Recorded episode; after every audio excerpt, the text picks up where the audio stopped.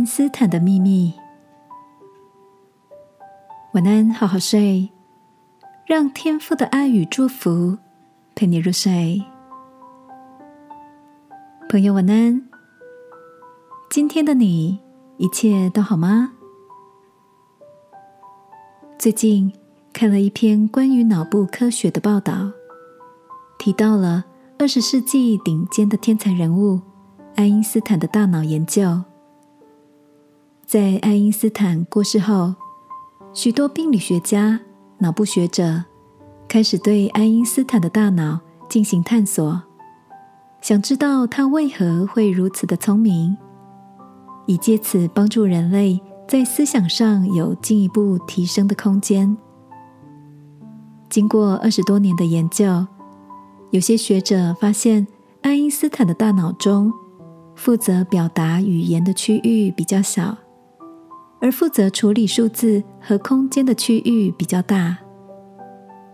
也有人表示，爱因斯坦大脑中的神经胶质细胞多于常人。但这些难道就是他如此聪明的原因吗？有趣的是，在爱因斯坦的书房里，找到他生前留下堆积如山的书本与物理研究的手稿。而许多人猜测，他之所以有如此伟大的成就，不是因为他的大脑与其他人有些不同，而是他将大量的时间都用在思考问题。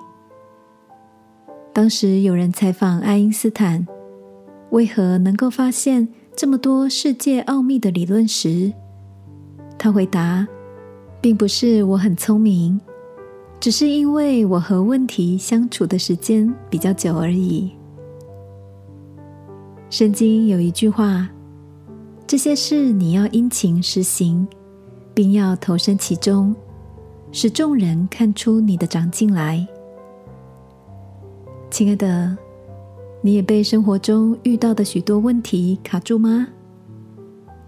这些隐藏着的失败与挫折，充满问题的挑战。或许正是使我们突破、锻炼我们思考力的肌肉哦。让我们来祷告，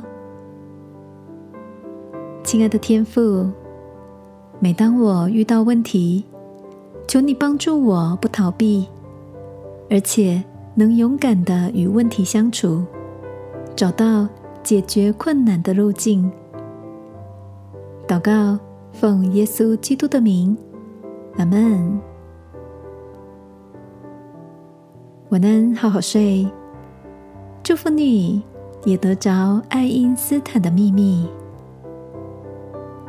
耶稣爱你，我也爱你。